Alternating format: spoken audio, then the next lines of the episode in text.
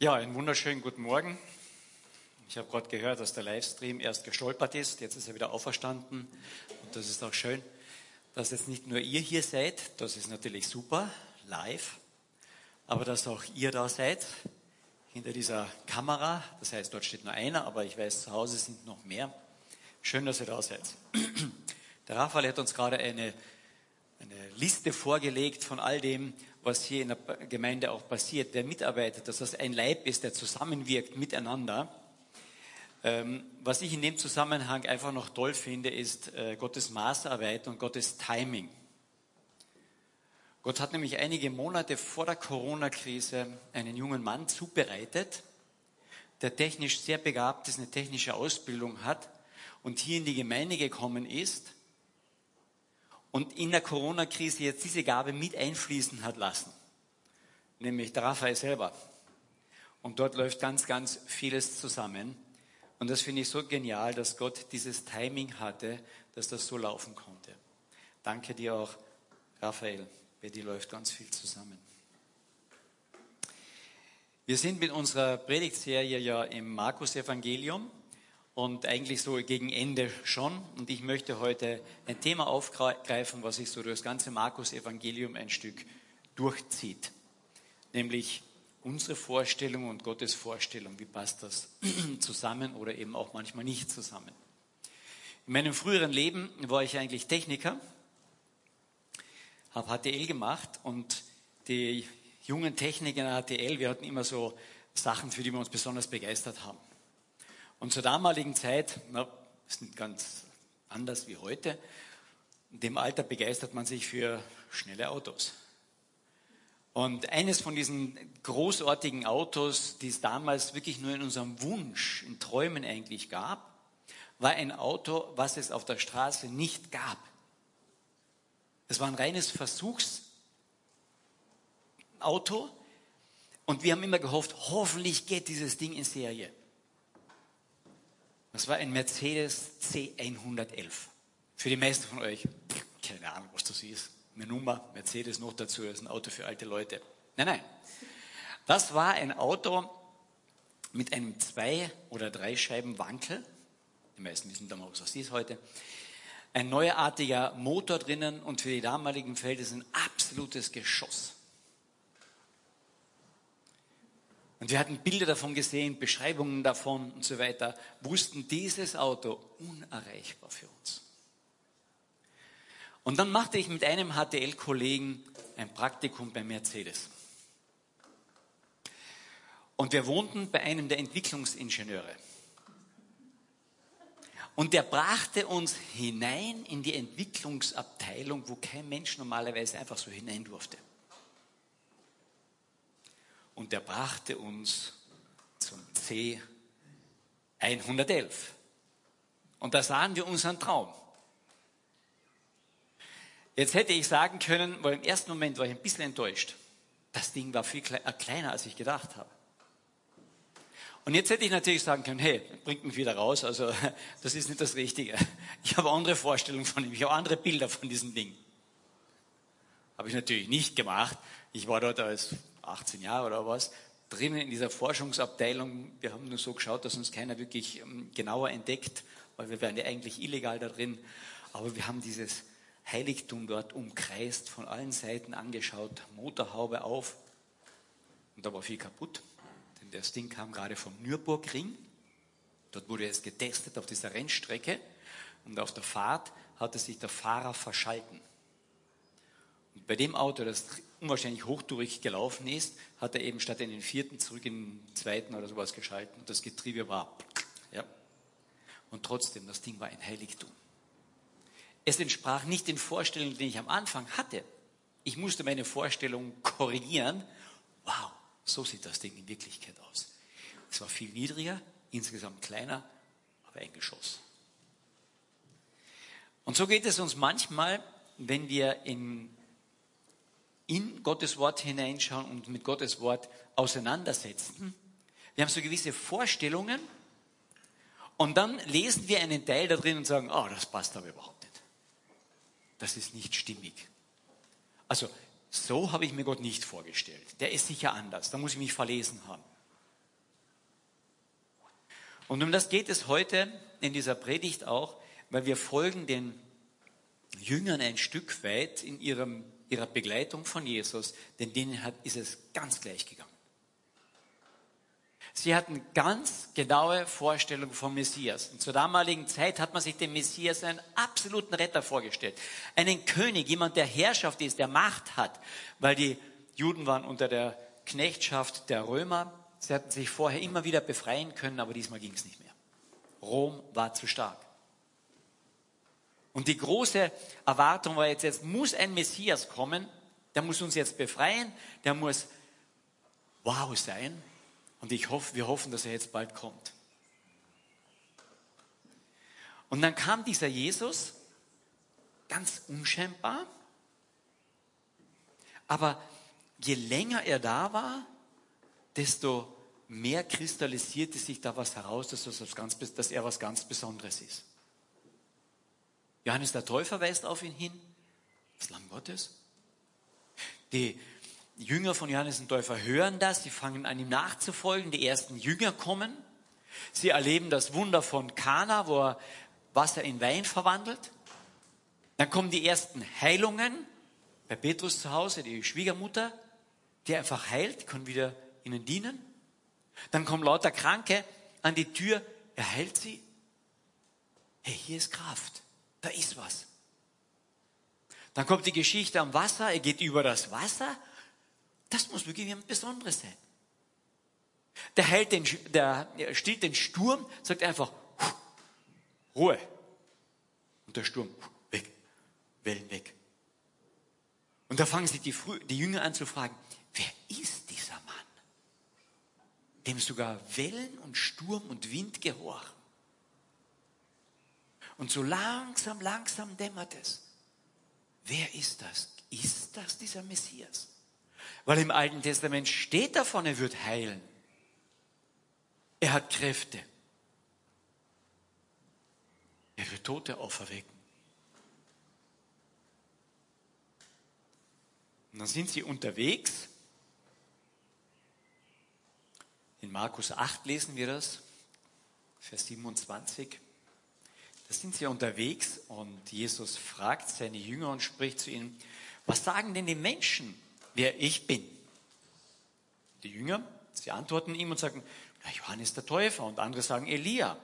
Wieder andere ein, ein, ein Prophet, der eben auferstanden ist oder jetzt neu erschienen ist. Und dann fragt Jesus die Jünger, fragt er sie, ihr aber, was sagt ihr, wer ich bin? Und er antwortet, na, natürlich Petrus. Der hat immer den Mund offen. Und Petrus antwortet und spricht zu ihm, du bist der Christus, der Gesalbte, der Messias. Und dann sagt Jesus zu ihm, pass auf, stimmt, im anderen Evangelium heißt es auch, das hat er nicht Fleisch und Blut gesagt, sondern das hat mein Vater dir erklärt, gesagt. Das ist in Ordnung. Aber das ist ein Teil, der noch im Moment äh, relativ nebensächlich ist. Ich bin nicht der Großartige,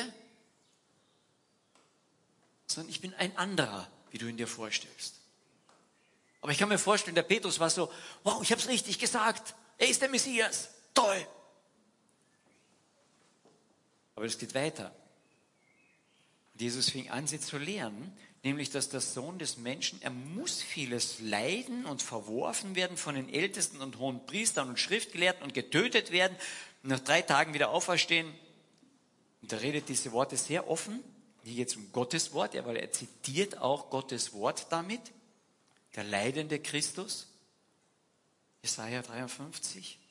Und wer nimmt ihn dann auf die Seite? Petrus. Und Petrus sagt, hallo, so nicht. Also so stellen wir uns den Messias bitte nicht vor. Das geht nicht. Du bist anders, du bist der Messias, habe ich dir doch gerade gesagt, der Christus, wir glauben das. Aber nicht so. Und ich denke, das ist das Problem, mit dem wir oft ja zu kämpfen haben. Dann lesen wir eine, eine, eine Stelle in der Bibel, dann hören wir eine Predigt, eine Auslegung oder was und denken, aber nicht so. Also so stelle ich mir Gott nicht vor. Und ich habe diesen Ausspruch schon sehr oft gehört und ich drehe ihn dann immer um. Und frage die Person noch einmal, also so stellst du dir Gott nicht vor? Sag, nein, so stelle ich mir Gott wirklich nicht vor. Und dann frage ich die Person immer, was kommt, um was, was, was ist eigentlich wichtiger? Wie sich, wie ich mir Gott vorstelle oder wie sich Gott mir vorstellt? Und dann kommen einige ins Überlegen. Was war wichtiger? Wie ich mir diesen C111 Mercedes vorgestellt habe von den Abbildungen? Oder wie ich ihn dann wirklich in dieser äh, Forschungsabteilung gesehen habe, wie er in Wirklichkeit war?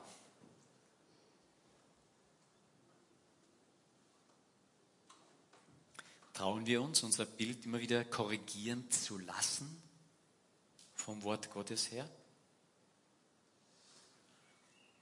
Er redet das Wort sehr frei. Und Petrus nahm ihn beiseite und fing an, ihn zu tadeln. Das ist ja schon ein Widerspruch in sich. Vorher sagte er, er ist der Messias und jetzt nimmt er den Messias zur Seite und tadelt ihn. Der Petrus, der kannte ihn doch. Ich meine, wie kommt man eigentlich auf die Idee überhaupt? Wenn unsere Vorstellung nicht passt, dann setzen wir sie ziemlich stark durch. Und Jesus antwortet ihm sehr krass. Er wandte sich um, sah seine Jünger an und tadelte Petrus nun und sagte, geh weg hinter mich, Satan. Denn du sinnst nicht auf das, was Gottes ist, sondern auf das, was der Mensch des Menschen ist. Und hier gibt er einen, einen, einen Hinweis an diesen Petrus und an seine Jünger. Bitte denkt die Gedanken Gottes nach. Und die sind verschriftlicht in seinem Wort. Und deswegen zitierte er das Wort ja vorher. Sagte er ihnen das Wort vorher von seinem Leiden. Das war ja nicht seiner Fantasie entsprungen, sondern das war Wort Gottes. Lassen wir unser Bild von Gott an seinem Wort es immer wieder korrigieren? Und dann haben wir Johannes den Täufer da. Das haben wir im anderen Evangelium Matthäus hauptsächlich wird das beschrieben. Johannes der Täufer, der, der auf Jesus hingewiesen hat, der gesagt, dass das Lamm Gottes, das der Welt Sünde trägt. Wahrscheinlich nicht ganz verstehen, was er sagt, aber Gott hat es ihm so eingegeben. Und dann wird dieser Johannes gefangen genommen, der doch der Vorläufer von Jesus war und sitzt im Gefängnis und denkt, aber so habe ich mir das nicht vorgestellt mit dem Messias. Das kann doch nicht der Messias sein, den ich angekündigt habe und jetzt lässt er mich im Gefängnis verschmoren dort. Und vielleicht kennen wir das. Wir haben eine tolle Erlebnis mit Jesus gemacht oder unser Leben Jesus gegeben und sagt, wow, es ist toll, ihm nachzufolgen. Wir haben einen Gott, dem man wirklich nachfolgen kann. Und dann sitzt man plötzlich in der Tinte und alles geht schief. Das kann doch nicht sein, wenn ich Christ bin und, und jetzt brav geworden bin sozusagen, dass ich jetzt da in den Schwierigkeiten sitze. So habe ich mir das nicht vorgestellt. Und dann schickt der Johannes seine Jünger zu Jesus und fragt ihn, bist du derjenige? Oder müssen wir auf einen anderen warten? Und wie antwortet Jesus? Sagt er, ja, ja, da bin ich, vertraue nur drauf. Nein, er macht es wie ein guter Rabbiner, wie ein guter Lehrer, wie ein guter Schriftgelehrter auch antworten würde. Er antwortet mit der Schrift. Sagt Johannes, was ihr seht. Blinde sehen. Lahme gehen. Den Stumm wird der Mund aufgetan. Die Aussätzigen werden rein. Den Armen wird das äh, Evangelium verkündet. Tote stehen auf. Das waren Zitate aus dem Alten Testament. Das waren die Zitate aus Jesaja. Ich habe vorhin mal was falsch gesagt. Das ist Jesaja 29 und Jesaja. Muss ich nachschauen hier? Ich glaube, es ist 61, genau. Jesaja 29 und 61 werden hier zitiert. Das heißt, Jesus nimmt wieder das Wort her. Das ist die Grundlage, damit du ein richtiges Bild kriegst. Mit dem schickt er die Jünger zurück zu Johannes dem Täufer. Es ist das Wort. das Wort. Das muss in den Mittelpunkt. Und wenn wir die Jünger begleiten durch das Markus-Evangelium, wo sie Jesus erleben, was er sagt, seine Lehre, wo die Menschen erstaunt sind, mit welcher Autorität er sie lehrt, wo sie ihn begleiten und sie sehen das, was er tut. Und dann sehen sie sogar nicht nur seine Wunder, sondern sie sehen ein Stück seiner Herrlichkeit, ein Teil seiner Jünger. Und irgendwie, ja, ja, das muss der Messias sein. Aber das mit dem Königreich und mit dieser Herrschaft, das klappt noch nicht so ganz. Aber sie haben ihre, äh, ihre Vorstellung, mit der gehen sie weiter mit diesem Jesus, weil irgendwann werden sie einen Ministerposten haben. Und dann streiten sie darum, wer wird der Erste sein? Außenminister, Innenminister, Umweltminister gab es keinen, damals noch. Verkehrsminister, weiß ich nicht genau. Für Soziales sicherlich. Und die wollten, die, die haben das schon aufgeteilt, haben darum gestritten. Weil der Messias, wenn er kommt, wird er sein Reich aufrichten, so wie wir uns das vorgestellt haben. Und es hat gestimmt, oder? Nein. Der Messias kam. Er begann sein Reich aufzurichten, aber anders, wie sie sich das vorgestellt hatten. Und diese Jünger gehen Jahr für Jahr mit Jesus mit und kriegen es nicht mit, wie er das gemeint hat. Obwohl er ihnen ankündigt, was passieren wird, obwohl er ihnen das Alte Testament auslegt. Sie kriegen es nicht mit. Und dann ziehen sie nach Jerusalem ein. Jetzt. Halleluja, wird da gesungen, ah nee, Hosianna, dem Sohn Davids. Jetzt kommt der König, so wie David. Jetzt ist er da. Und dann wird gesungen und Palmzweige hingeworfen. Ja, das wird der Messias sein. Nicht einen kleinen Fehler, er reitet nur auf dem Esel, ja. Müsste eigentlich auf dem Pferd reiten. Und dann geht er in den Tempel. Jetzt. Dann heißt es, er hat sich im Tempel umgesehen und geht hinaus, was schon Abend war, nach Bethanien. Die denken, Hä? Jetzt haben wir gedacht, so ist er der Messias. Aber so doch nicht. Und dann kommt er am nächsten Tag zurück in den Tempel und da wird ausgemistet. Dann macht er den Tempel sauber. Ja, ja, ja, das ist der Messias. Und er sagte, das ist doch ein Bethaus. Sollte das sein? Steht doch schon im Alten Testament. Dieses Haus soll ein Bethaus sein zum Zeugnis für alle Heiden. Und sagen, jawohl, das soll ein Bethaus sein. Jetzt räumst du deinen Tempel aus. Aber, Moment einmal. Aber so nicht. Nicht für alle Heiden. Sondern nur für die Juden. Also, wir haben eine Vorstellung vom Messias. Wir wissen doch, wie der Messias was da zu tun hat. Aber bitte für die Heiden. Die wollen wir gerade draußen haben. Und die Jünger kriegen nicht mit, um was es geht. Dann ist Gethsemane. Und Jesus ist verzagt, ist, schaut in diesen Abgrund hinein, was wir letzten Sonntag gehört haben. Die Jünger schlafen.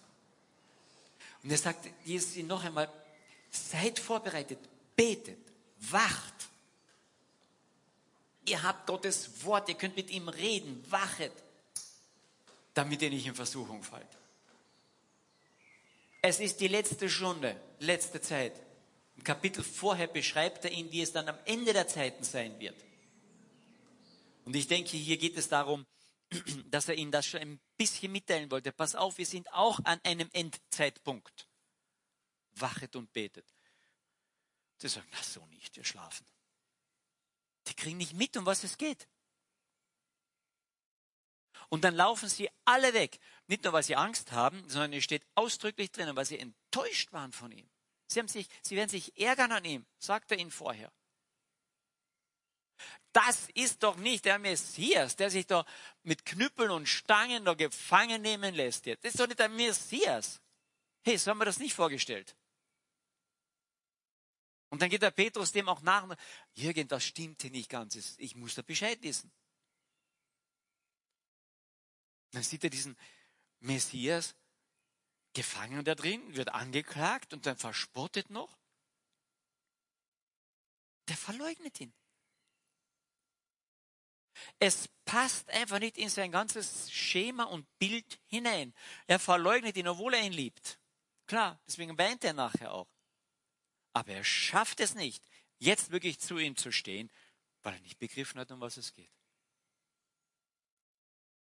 In den drei Jahren, wo sie Jesus nachgefolgt haben, sind, haben sie ein, immer noch ihr falsches Bild vom Messias im Hinterkopf.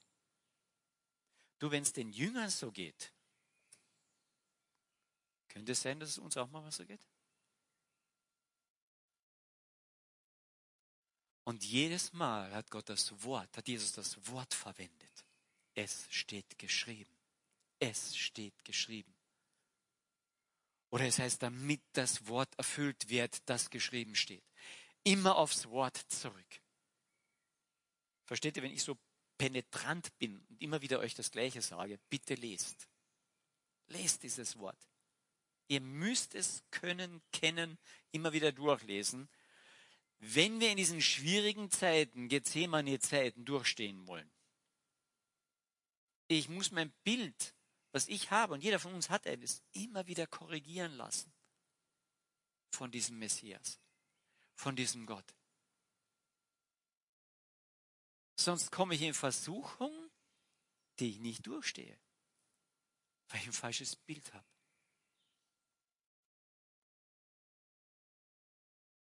Und dann geht es weiter, als er verurteilt wird.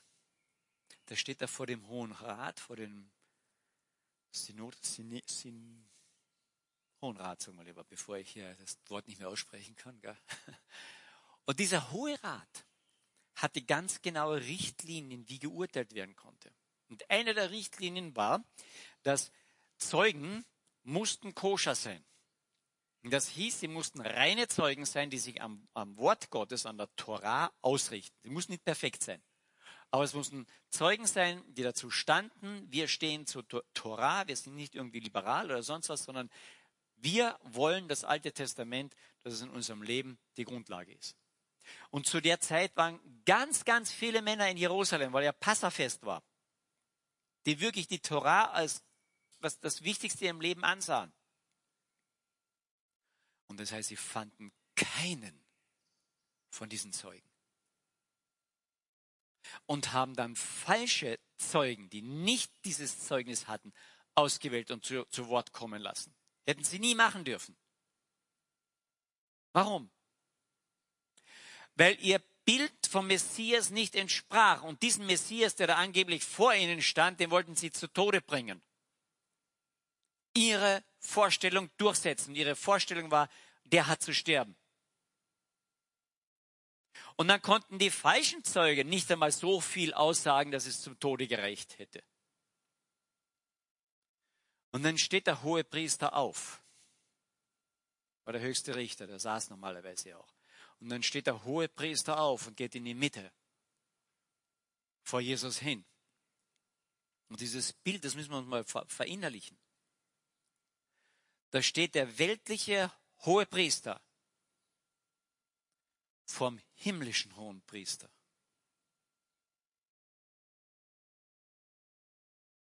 Und hat keine Ahnung, was er tut. Oder hat er etwas Ahnung gehabt? Wir wissen es nicht ganz genau. Aber es war im Hintergrund diese Frage, die latent im ganzen Volk kursiert ist. Ist das vielleicht der Messias? Und dann stellt dieser Priester, dieser hohe Priester ihm diese Frage, um ihn reinzulegen, um ihn letztlich zum Tode zu verurteilen. Der wusste, was er tat.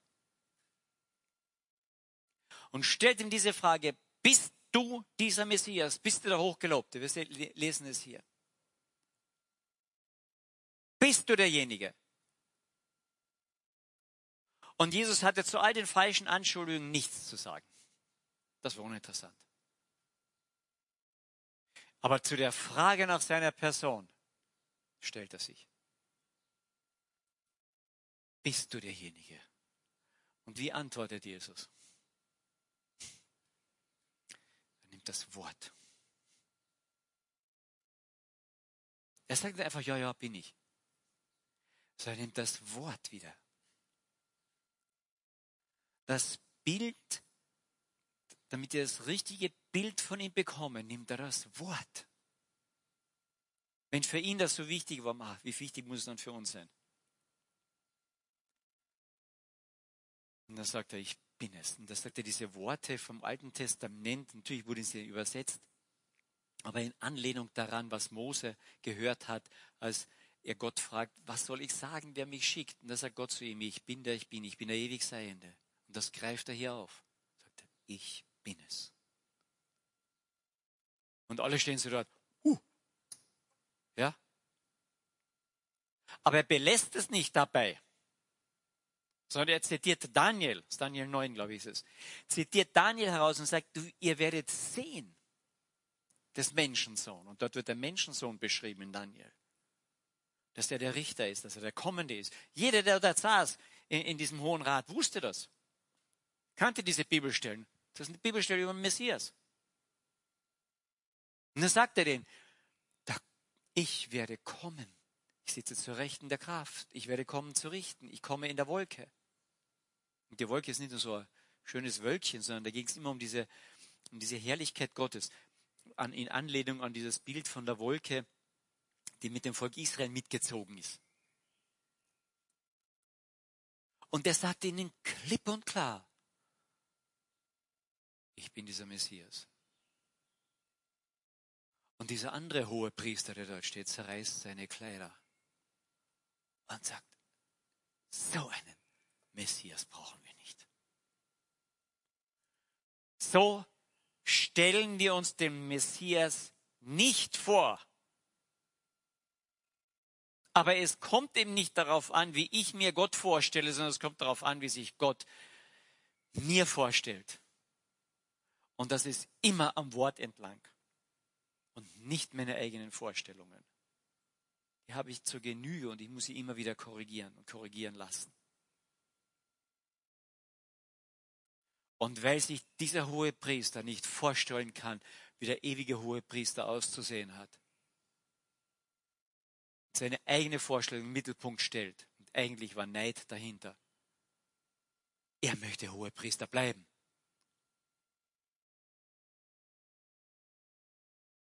Wird er zum Tode verurteilt. Er muss sterben, wird dort gesagt. Das war das Urteil. Das einzig Richtige daran war, das stimmt, er musste sterben. Das stand im Alten Testament bereits. Aber das Urteil, die Begründung, alles war falsch.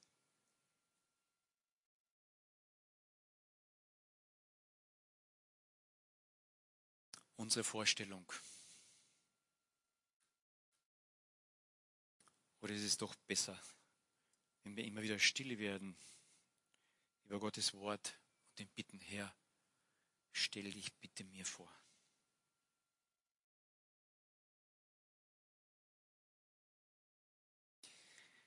Es ist tröstlich zu wissen, dass die Jünger, obwohl sie mit diesem Jesus mit waren, bis zum Schluss es nicht kapiert haben. Ihre Vorstellung vom Messias war anders. Und wir lesen dann im nächsten Kapitel in Markus 16, da lesen wir dann die Auferstehung. Als er aber früh am ersten Wochentag auferstanden war, da erschien er zuerst der Maria Magdalena, von der er sieben Dämonen ausgetrieben hatte. Und die ging hin und verkündigte es denen, die mit ihm gewesen waren, also seinen Jüngern. Und die, die trauerten und weinten. Und als jene es hörten, dass er lebt und von ihr gesehen worden war, da freuten sie sich ungemein. Nein, steht nicht dort. Sie glaubten es nicht. Das ist nicht unsere Vorstellung vom Messias. Gekreuzigt und dann noch dieses, diese Geschichtchen davon Auferstehung von einem leeren Grab. Was soll das? Das ist nicht unsere Vorstellung vom Messias. Und ich denke, wenn es den Jüngern so passiert ist, obwohl sie bei Jesus waren, von ihm gelehrt worden sind, wie leicht wird es uns passieren? Wir haben einen gewaltigen Vorteil, den die Jünger auch erst später bekommen haben. Und das war Gottes Geist, der ihnen die Augen aufgemacht hat von innen heraus und plötzlich haben sie die Zusammenhänge sehen können. Und zu Pfingsten stellt sich dieser Petrus hin und sagt, das ist der Messias. Und wir dürfen unser Leben Gott anvertrauen. Und er sagt, jawohl, ich rüste dich aus mit meinem Geist. Geh jetzt an das Wort und lerne den Messias kennen. Aber ich muss Zeit und Energie dazu investieren. Ich hätte bei Mercedes stehen können vor der Tür des Forschungsbereiches und sagen, den C111, den kenne ich bereits, da brauche ich gar nicht hinein. Die machen können, ich habe auf den Bildern gesehen. Ich wollte ihn kennenlernen. Ich wollte sagen können, meinen Kollegen auf der HTL, ich habe ihn gesehen, berührt. Ich stand vor diesem Gerät. Mensch, wenn du mit Menschen über Jesus reden willst, dann lerne ihn kennen und sag, ich kenne ihn, ich habe ihn studiert, ich weiß, ich habe da Einsichten bekommen, die habe ich vorher nie gehabt. Ich kenne meinen Herrn. In Daniel heißt es, wenn wir nächsten Sonntag hören, die, die diesen Herrn kennen, werden sich als stark erweisen und entsprechend handeln. Aber du musst ihn kennen. Und nicht nur deine Vorstellung von ihm haben. Ich möchte zum Abschluss ein, eine Geschichte lesen, erzählen, die uns vielleicht dazu nachdenken noch einmal bringt. Ein Sohn und ein Vater gehen eben zusammen spazieren und der Sohn fragt seinem Papa, darf ich dich was fragen? Der Papa sagt, klar. Papa darf man alles fragen. Und dann fragt der Sohn den Papa, Papa, was verdienst du in einer Stunde? Der Papa ist ein bisschen ungehalten drüber. Das geht dich nichts an. Warum? Entschuldigung schon, aber was soll das? Der Papa, ich möchte gern wissen, was du in einer Stunde verdienst. Und dem Papa ist es nicht sehr angenehm. Es ist so. Hm. Aber der Sohn drängt und dann sagt der Papa, ja, ich verdiene, ich verdiene 50 Euro die Stunde. Der Sohn ist einen Moment leise und dann sagt er ein bisschen, ein bisschen kleinlauter, Papa, kannst du mir 25 Euro leihen? Und dann geht der Papa etwas ins Saft und sagt, hey, das ist eine Frechheit. Was, erst fragst du, was ich verdiene, um nachher von mir Geld rauszukitzeln. Das ist, das tut man nicht. Das ist nicht anständig. Geh dein Zimmer und überlege ein bisschen, was du getan hast. Das, das, das ist respektlos. Der Kleine geht in sein Zimmer, es ist ruhig. Der Papa setzt sich hin und ist noch ein bisschen im Dampf, aber das vergeht er glücklicherweise mit der Zeit. Nach einer Stunde sowas überlegt er sich und sagt sich selbst, naja, pff, normalerweise hat mich mein Sohn noch nie um Geld eigentlich so gefragt. Wahrscheinlich spart er für irgendwas ganz Besonderes. Und jetzt ist er dieses 25 Euro ist jetzt auch nicht die Welt, auch wenn es für ihn als Kleinen schon eigentlich ziemlich viel ist. Aber dann geht er zum Zimmer und klopft an und fragt eben, Sohnemann, schläfst du schon? Der Sohnemann sagt, nein, ich schlafe noch nicht.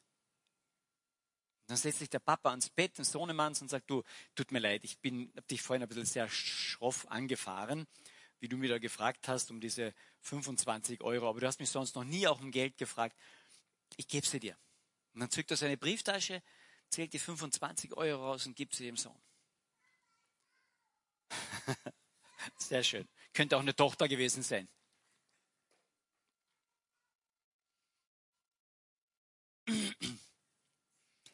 Und als der Sohn das Geld in der Hand hat, da legt er sein Kopfkissen auf die Seite und da ist auch Geld drunter. Und der Papa sagt, was soll das? Du fragst für mir Geld und hast einen Haufen Geld unter deinem Kopfkissen. Was soll denn das Ganze? Du hast eh selber schon einen, schon einen Haufen Geld. Dann sagt der Sohn, ja, aber nicht genug. Was heißt nicht genug? Du, einen, du bettelst von mir und hast selber Geld unter deinem Kopfkissen. Da sagt der Sohn, ja, ich weiß. Für was brauchst du so viel Geld? Dann sagt der Sohn, Papa, ich hatte bisher nicht genug. Aber jetzt mit den 25 Euro habe ich 50 Euro. Und ich wollte dich fragen, darf ich eine Stunde von dir kaufen? Kommst du morgen früher nach Hause? Ich möchte eine Stunde deiner Zeit kaufen und mit dir essen gehen.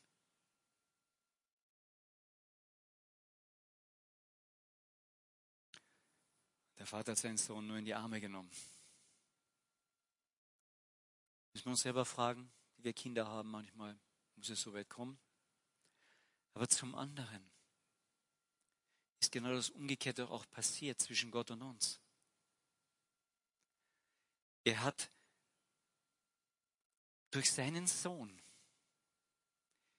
uns die Ewigkeit erkauft. Alles, was wir uns an Zeit vorstellen können, hat er für uns eingesetzt und gekauft. Geben wir ihm eine halbe Stunde, eine Stunde des Tages, um mit ihm Gemeinschaft zu haben, dass er sich mir vorstellen darf. Es steht geschrieben, forschet in der Schrift, denn sie ist, die von mir zeugt. Dort lernt ihr mich kennen. Psalm 105, Vers 4 heißt es, Suchet nach dem Herrn und nach seiner Macht, sucht sein Antlitz, seine Gegenwart alle Zeit.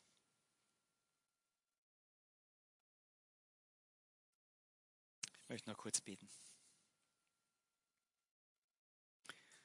Vater, ich danke dir immer wieder dafür, dass du durch deinen Sohn uns die Ewigkeit erkauft hast.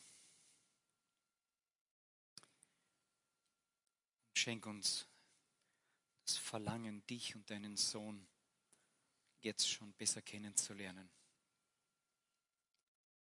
Zeit und Energie immer wieder einzusetzen, dich in deinem Wort zu suchen, um dich, unseren Vater,